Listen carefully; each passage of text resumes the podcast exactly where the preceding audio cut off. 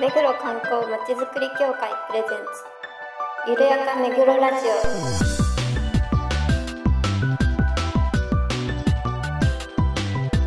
この番組は目黒に関することをゲストを交えてゆるやかにお届けする観光トークバラエティです。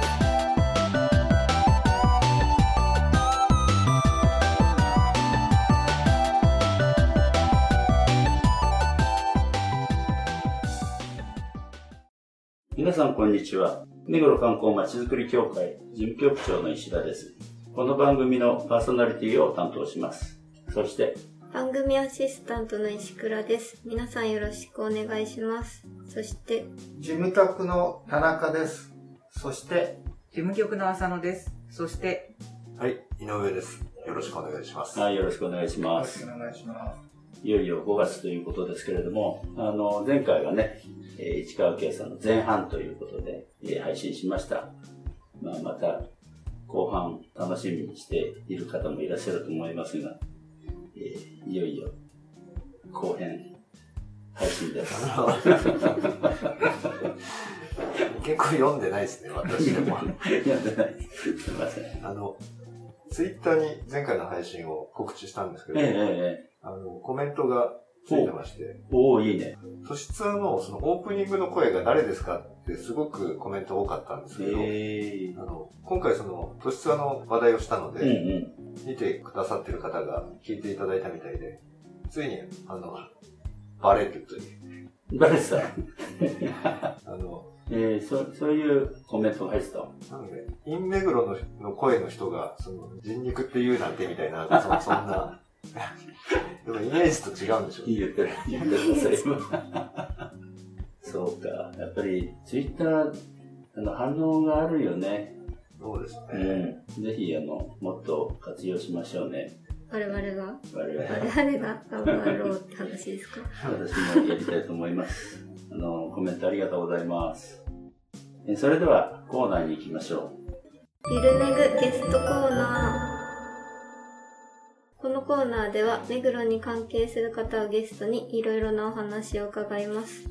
今回は前回に引き続き、協会とイツコムの共同制作番組、都市ボーイズの都市伝説ツアーズ in 目黒のメディアプランナーをお務めいただいた一般社団法人日本ケーブルテレビ連盟コンテンツ部次長の市川圭さんとのトークの後編をお送りします。それではお聞きください。あの、まあ、今全然日本に行っちゃったもんですからあれですけど、全日本ですか？はい。都市通販にはい。今後なんか期待してるぞって、こんなことをやってくれると面白いかなって。期待してるぞ。そうですね。期待してるぞっていうか一緒にやりたいですまだ、うん。でやりたくて、えー勉強させてもらってばっかなのでやりたいんですけど今度オンで返さなきゃいけないなと思ってて。あとはまあ目黒区役所うん。の皆さんともうまく組んでなんか違う都市伝説の角度があってもあの目黒の将来がどうなるかという都市伝説をなるほど DX 系ですね。そうそうあの、ええ。DX 化もできてますから、はい。そうですよね。目黒区内でね、区区のそういうところでなんかか将来の都市伝説っていうんですかね。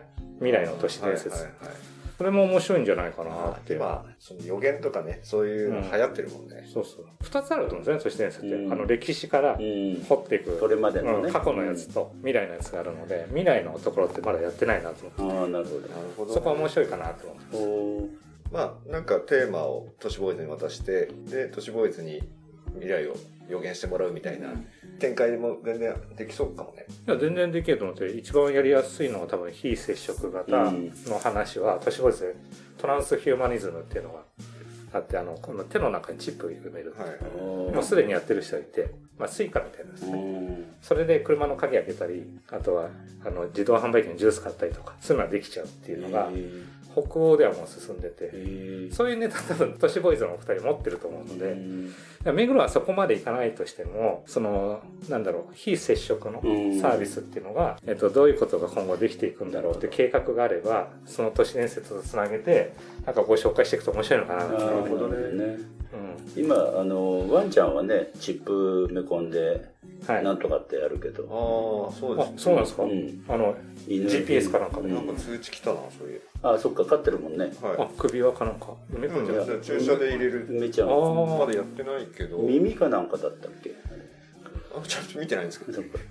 すごいですよね。そういうのもあるから。電気ってどうしてんだろうっていうね。静電気中で、なんか帯電するなんかあれなんですかねなん。だろうな。でもすごいですね。埋め込んじゃうんですか？ら。そう。うんマイクロチップですからね。そのうちね、ワクチン3回目じゃなくて、チップ入ってる入ってないっていう 世界が 組んじゃうのかなって。それこそ007の世界だよね。うピッチサイボーグじゃないですか。もうで、どっか、どこにいるかわかる。恐ろしいですね。ん。恐ろしい。うん、全部バレちゃう。全部がチップって言ったらもうえぐられちゃうイメージチップ？あ、いやいや、注射器に。注射器で違う、入れたチップがえぐって出すんでしょ？そうそうそう。出すあ出すときにね。出さないんじゃない？うん 入れたままでしょ。どうなんだろう？奪われちゃうんですよ。ああ、奪われちゃうの？そういう想像力人のをねあ、うん。そのためにはえぐられちゃうと。なるほど僕映ね。画であるよね。うん、なんか痛くなってきた。なるほど、なるほど。時々あったもんね、あの、指紋認証で開けるのをさ、手首切って、映画でありますよね。ああ、あります？人の手。ううんうんうんん、そんなもんか。うん。だんだん怖いラジオになってきてるな。オカルト界オ。カルトラジオ。まあでも、あの、全自動の自動車とかはね、もうはい本当にすぐできそうですよね。そうですね。あれは聞いた話だと、責任の所在が事故を起こした時に、車のメーカーなのか、保険会社なのか、うん。加害者なのかって、まあ、もうメーカーが全部負担しちゃったら事故なんて破綻しちゃうと思うので、ね。でも、車を作ってるのはメーカーだよねっていう考え方と、あでもぶつけたのは人なんだけど、システムが動かしてるからう、ん。やっぱりメーカーになっちゃうよねっていう話で、それで、だから対人事故とかになった時に誰がどう責任を取るのかっていうのが整理がつかないから、なるほど。無人運転がまだできないんだなんて話は聞いたことあります。えだから意外にもう進歩は進んでるんだけど、そうなんですよね。技術的にはねえ。えそのモラル管理というか、うんそのルールの管理で止まっちゃってるっていうのは多分あるだろうなっていう。ドローンの宅配とかね、そんなのもうん地方では結構やってるみたいだけど。アメリカのアマゾンなんかあの注文してないのに届くらしいですよ。何それ？3年ぐらい前が、あ4年ぐらい前かな、なんかニュース見たんですけど、え注文してないのにアマゾンが届けに来ると。えー買い物傾向で定期的に注文するものってあるじゃないですか。はいはいはい。それが多分この人の買ってるスパンを見るとこれぐらいで醤油がなくなるだろうとかだったらもう醤油をそのまま発送しちゃえみたいな。えみたいな、まあ醤油じゃないんでしょうけど、そんな実験をやってるって言って、本当ありがた迷惑サービスなんですよ、うん勝手に届けてよ、金払えみたいなね。すごいな、アマゾンって。もともと本しか売ってなかったサービスですからあ、ね。そうですよね。うん、アマゾンって。もともとはね。そうそうそう。知らないでしょ？もともと本屋さん。そうなんですか。そうそう。だからそもそもアマゾンってあの、本の森って意味だったと。ああ、そうそうそう。それを日用品とかいろいろ扱うって、すごいですよね。ね。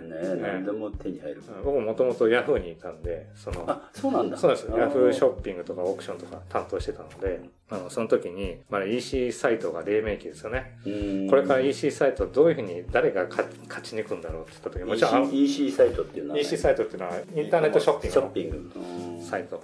で、まあ楽天と、あとアマゾンと、えっ、と、ヤフーショッピングっていう、まあ三大ショッピングモールがあって、まあヤフーショッピングが一番ちっちゃかったんですけど、言った時に、まず最初に出た話は、その倉庫を持つか持たないかって話だったんですなるほど。ねで倉庫を持つか持たないかっていう話の時に、アマゾンは倉庫持ったんですようね。皆さんご存知の通うり。ん。ただ倉庫ってコストかかるんで、うん楽天もヤフーショッピングもやらなかったんですよ。うん。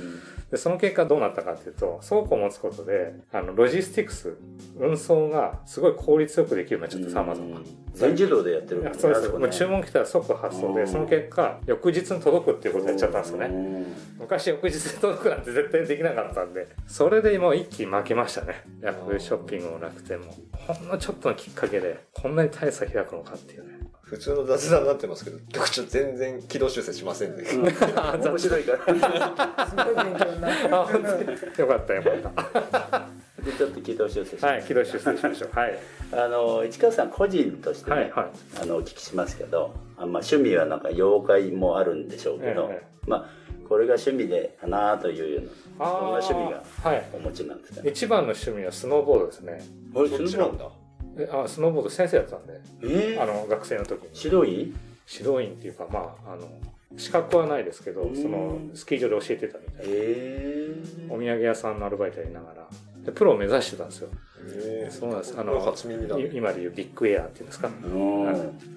あれ、あれを、まあ、昔はもう若い頃はすごい飛んでましたね。えええ。一番大きいやつだと25メートルだったあな。らそりゃすごいわ。ええ、2回転して、えー、今できないです。先駆けじゃないですか。先駆けでしたね、ね確かにね。ええまだそんなにくるくる回ってる人いなかったですからね。うんそうでしょうそうです、そうです。だからまあ、スノーボードが一番の趣味で、うん今も？今も、今はもう太っちゃったからあれですけど、でも、あの、や子供教えてますね。んやりたいって言ってるスケボーとスノーボードと。であとは、あれですね、コロナ始まってから、インスタの勉強のためにやり始めたんですけど、うんハマっちゃったのがガンプラ。ああ言ってましたね、ええええあれは、この前ガンダムプラ何なんてガンダムのプラモデル。プラモプラモデルか、プラモデルですうねん。あれはインスタの勉強のために、まあ、シティは都市ツアーでインスタやろうって言った時にも、そのスキルが使えるんじゃないかと思って、まあ、趣味で始めたんですけど、本業っぽくなっちゃって、この前大会で優勝しました。えー、これ将来極めめちゃうんだね。いやいやライライブインスタでもライブがあってライブやってたらなんか全国の人がこうライブ見に来てくれるのがあって、え今1回ライブやると大体10人から20人の人見に来てくれるんですよ、ー、でそうすると、まあ、みんな上手い人なんですよね。うん私より。で僕はこうライブやりながらこうガンプラうまくできてないと教えてくれるんですよ。ええこういうふうにやった方がいいこういうふうにやった方がいいこういう道具買った方がいいよとか100均でこういうの売ってるよとかじゃあ明日行って買ってくるなんつって。やってるうちにどんどん上手くなっていっちゃって、うん。今じゃ人に教えられるぐらい上手くなっちゃっ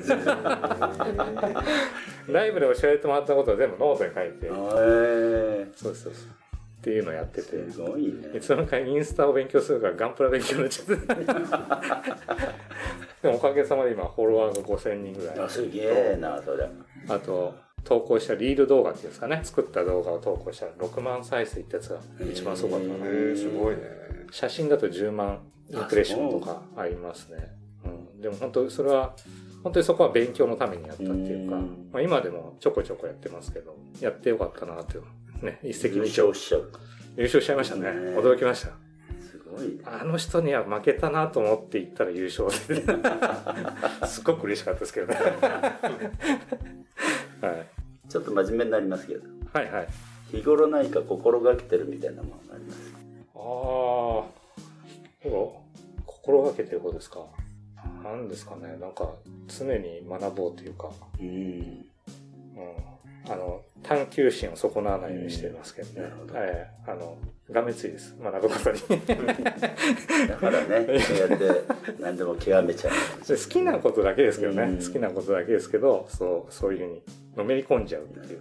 今後なこれやってみたいなっていうのあります？今後ですか？うんあ今勉強し始めてるライバーって言って17っていうアプリとかあとはまだやってないですけど TikTok ああ TikTok どんどん若いものに手出してこうって 年齢と逆行してるんですけど、うん、おじさんだからこそ勉強しなきゃいけないなと思って。でこの前17ライブっていうのをちょっとやり始めたんですけどなかなか難しくて、まあ、要はどう組み合わせたらこの、まあ、広告効果が高いだろうっていうのは。えあのー広告代理店の人に聞くとあんまりこうなんていうんですかね信憑性がないっていうか。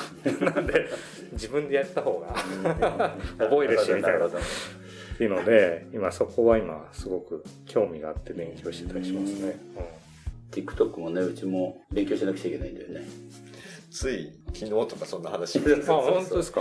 誰誰も見てないっていうのうんいやだでも大変大変なんですけど成功した時の喜びってすごいじゃないですうか、ん。この年さんもそうですけど。だから全然ぜひねチャレンジしていただきたいな踊るんですか局長。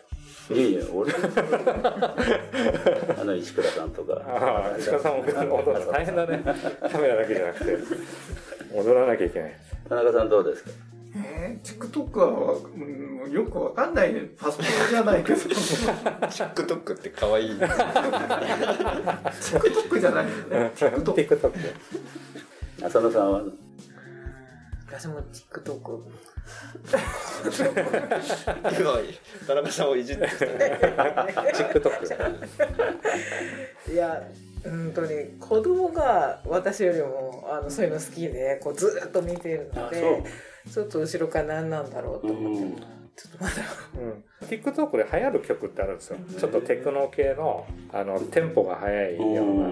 でまあ皆さんが多分一番よく知ってる最近流行ってるやつで言うとあビバリーヒルズコップの音楽をちょっと、うんあれをもじったテクノが今出てて、え昔の人から見たらお懐かしいなんですけど、うん。若い子からしたら斬新なんですよー、ね。あそうなんだ。その曲が今流行ってそれに合わせてダンスをするあそうするとその曲がハッシュタグみたいになってて、あの TikTok って。曲名で探すと動画が出てくるみたいな。ハッシュタグってテキストで探すとその写真が出てきたりするじゃないですかうん。インスタだと。うん。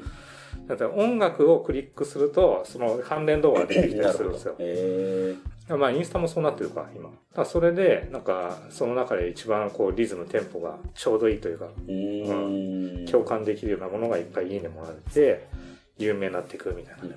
石すごいっすね。なんか TikTok 全然見ないです。見ないか。って言っとかないとねあのね。やってって言われてるえ若者は今何やる石倉さんだったりだと私全然若者じゃないから、もうインスタだってよくわからないぐらいで。ええ本当に？ただもう一番すごいのはツイッターです。うーんツイッターだけはどの SNS やっても必ず連携して一緒にやらないといけないっていうのはあそうなんだ。今回の取り組みですごい分かりました。物質でうー。ん俺勉強になりましたね。YouTube だけやってればいいとかインスタだけやってればいいっていうのは絶対ダメで絶対ツイッターをかませないとかませないとダメですね。層が広いですからうん。あそっか。あと速報なんでそうかニュースをそうかキャッチアップしたい人が多いんでなるほど。届けやすいっていう。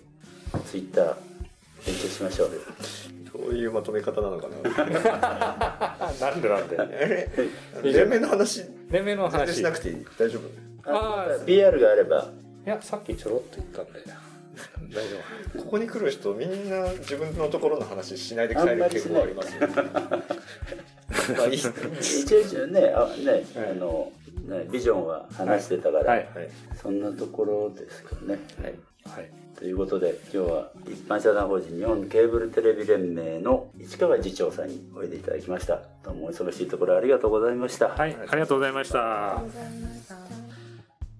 市川さんどうもお忙しいところありがとうございました。それでは次のコーナーに行きましょゆるめぐイベントレポート今回は4月29日に開催された目黒区総合庁舎旧千代田生命本社ビル建築ガイドツアーをご紹介します。このツアーは建築家村野東吾によるオフィスビルの傑作目黒区総合庁舎旧千代田生命本社ビルを目黒区美術館建築ガイドスタッフがご案内するツアーです。局長と田中が取材してきましたので、その模様をお聞きください。あの村の東郷の建物を見に行ったら分かりますけど初期のものでもどんなものでも階段に対するかけてるエネルギーってのはものすごいですね。もうあの全然誰にも負けないぐらいのエネルギーをかけてるっていうか。でこれあのこの曲線綺麗な曲線が出てますけどこれはあの当時別にコンピューターがない時代にあのもうほぼ彫刻に近い状態で図面を見てもなかなか図面でこれを再現するっていうのは難しいですよね。はい、じゃあ田中さんの、はい、あの今日はすいません。あの目黒観光協会なんですけれどもこのガイドツアーが開始されたということでまたということで取材に来ました。今日応募されたのはどういう形で応募されたのかなっていうのが最初の質問なんです。はいあの知人からあの再開したよっていうことを聞いたのでそれで応募しました、前にいらしたことあるんいやですか？初めてです。ああそうなんですか。何か建築関係。あそうですあ。ね建築の学科のそうなんですね。学生ですどうですか？あの村野東吾先生は。そうですね。あの、まあ、建築学科で今建築を学んでるので、ええ。ちょっといろいろここで村野先生の工夫とか知れたらなと思って来ました、今日はどちらからいらっしゃる？今日中野の方から。そうなんですね。はい、はい。みお二人とも建築？いや私が建築系なんですけど、ええまあ、一緒にそういう建築とか庭園見に行って散歩行くのが好きなので。今回あのすごい倍率だったみたいなんですけど、はい。よかったですね。よかったです。ま本当に。ちょっと雨でね、はい。ですけれども、どうです？ご覧になって。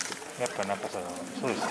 素材の使い方とか、うん。曲線の使い方がやっぱあのうまいってレベル、うん。そんなうまいっていうほどの身分じゃないですけど。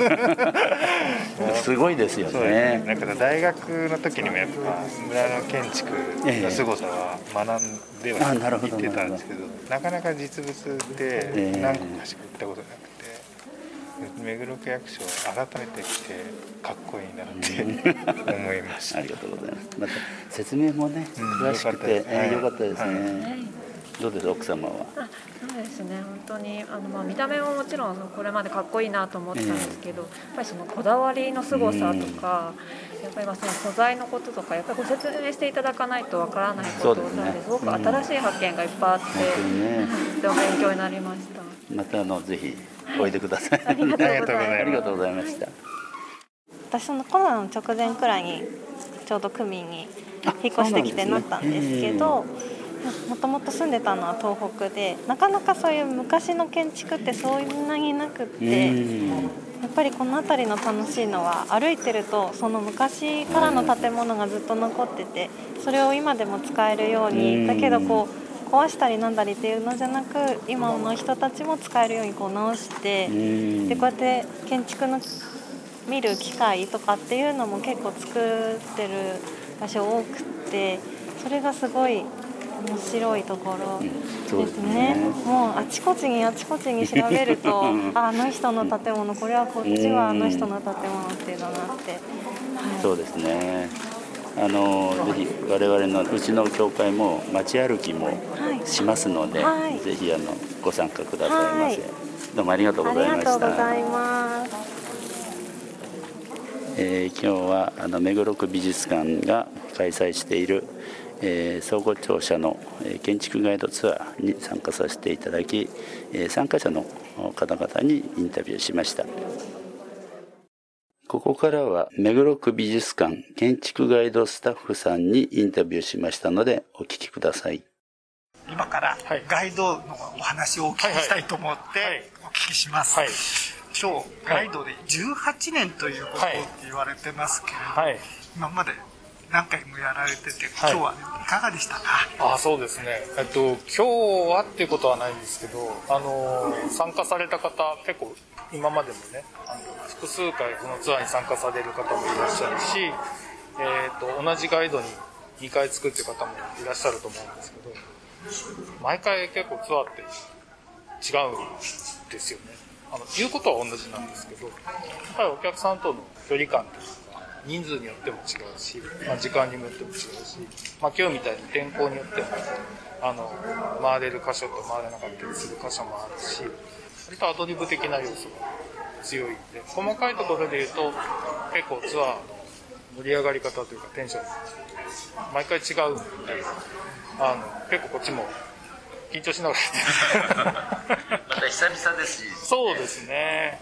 あの話す場所とか話し方とかそういうリアクションによってもやっぱ変わってくるんで。あと一番大きいのはですね最初にあの建築関係の方いらっしゃいますかって言われて。あのあんまりこう専門用語を使わないようにししないといけないなっていうふうに気をつけたりもしますし逆に専門の方がわーっと多かったりすると、あの専門用語を使ってもよかったりだとか場合によっては結構その参加者の人が解説してくれたりもする そういうのも別にあの構わないと思うんでねその場によって結構結構違うなかなかご質問も、なかなか鋭い質問もあったそうですね。ね。そうですね。はい。あのー建築関係じゃない方の方が逆にむしろ素直な驚きというか、素直な質問が結構出るん。で、あの、村の統合の設計も、すごく難しい設計というよりは、まあ、ある種そういう素直なリアクションを生むようなね、そういうところもあるし、あの、だからこそ、分かりやすさがあるというか、18年ツアーやってても、普通はね、もう、そんだけやれば、お客さんも、もうみんな見ちゃえば、来なくなる。普通でしょうけど、今回も、ネットで募集しても、あのこのツアーすぐ埋まっちゃう。ので、えーなかなか逆に聞きたくても聞けないっていうような状況になっているのは、あの、我々がすごいっていうことじゃなくて、やっぱり村の先生の建築が素晴らしいからだと思います。それだけ喋るところがいっぱいある感じだと思います。今日はどうも本当にあのつかしていただきました。ありがとうございました。いえいえいえどうもお疲れ様でしたどうもありがとうございました。ありがとうございました。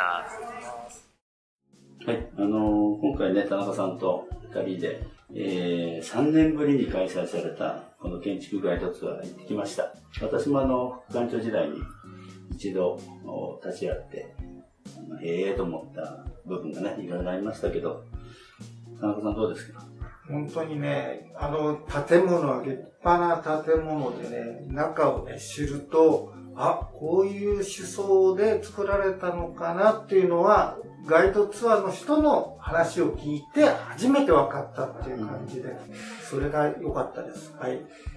新しい発見もね、ああったと思いますけど、まあ、あの年に何回かね行われているガイドツアーですので、まあ、今年度はもう締め切っちゃったのかな募集はねあのかなりな倍率のようだったんですけれどもあの皆さんもぜひご機会があればご参加ください。田中さん今回のインタビューとかやってみてどうでした？そうですね、あの、今回初めていろいろな方とね、お会いしたんですけれども、若い方もいらっしゃったし、ちょっと若い方に声かけるのがね、私ちょっと気が引けてたんですけども、声かけられたんで、よかったなと思って今、いるところですけど。そうあのね、えー大学2年生のね、2人、女性2人組とか、やっぱりあの、建築学科をやってます。またあの、ご夫婦で、ご主人がね、あの、建築系で、奥さんも一緒に。それから全然建築と関係ないんだけど、あ医療系の女性、あの、若い方なんですけれども、で建築に興味があって、で最近目黒に引っ越してきて見に来ましたみたいなことをね、おっしゃってた方々、本当にいろんな方がね、いらっしゃいましたけど、まあ当日ね、ちょっと雨がね、午後ひどくなっちゃって、まあ、かわいそうでしたけど、すごくあの、ガイドさんも細かく説明してくれて、うんいいツアーだなと思いました。自分のインタビューの出来はどうですか？そうですね、質問の趣旨がちょっとずれてたかもしれないけれども、はい、あの、ちゃんと、こうこういう回答が返ってきてたので、よかったかなと思ってます。はい。はい、わかりました。どうもありがとうございました。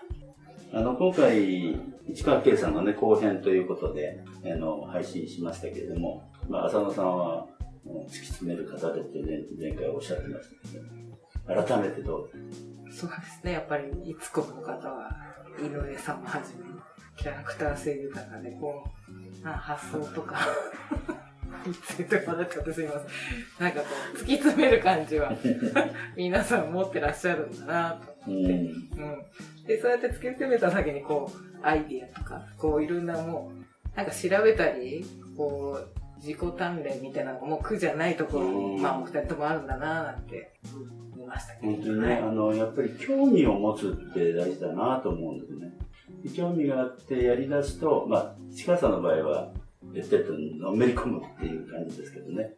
それがまた人間関係を広げるとかね、知識を広げる。すごくいいなと思うんですね。羨ましいなって逆に思いますね。田中さんはいかがですか？そうですね。ああいうお仕事もいいなと思いました。うん、自分で創作するとこに携わるっていうのはやっぱり形としてなんか残る形があるからいいなと思います。まあそうですね。それはあの、満足感にもね、つながってるし、その後にもね、つながりますからね。石倉さんは何か感じたことありますか？そうですね。あの、市川さんのお話聞いて、なんか、そういう心ってどこかに置いてきたな、みたいな。いやいや、まだまだ、これから、ぜひ、あの、取りに帰って。はい。ちょっと見習わなきゃいけないなって思いました。すごい楽しかったです。ね、楽しかったね。井上さんは改めてどうですか？そうですね、あの、まあ、仲間なので、仲間がこう、ゲストとして来るっていうので違和感が とてもあったんですけど、まあ、お互い刺激し合ってっていう、まあ、いい関係がそうですね続いてるかなっていう気がします。それがすごくあの伝わりますね。本当にあの市川さん、ありがとうございました。今後ともよろしくお願いします。番組では皆さんのご感想、ご要望をお待ちしています。メールアドレス、ビルメグ、アットマーク、目黒、ハイフン、観光 .com までお送りください。それではまた次回まで。さよなら。さよなら。お疲れ様です。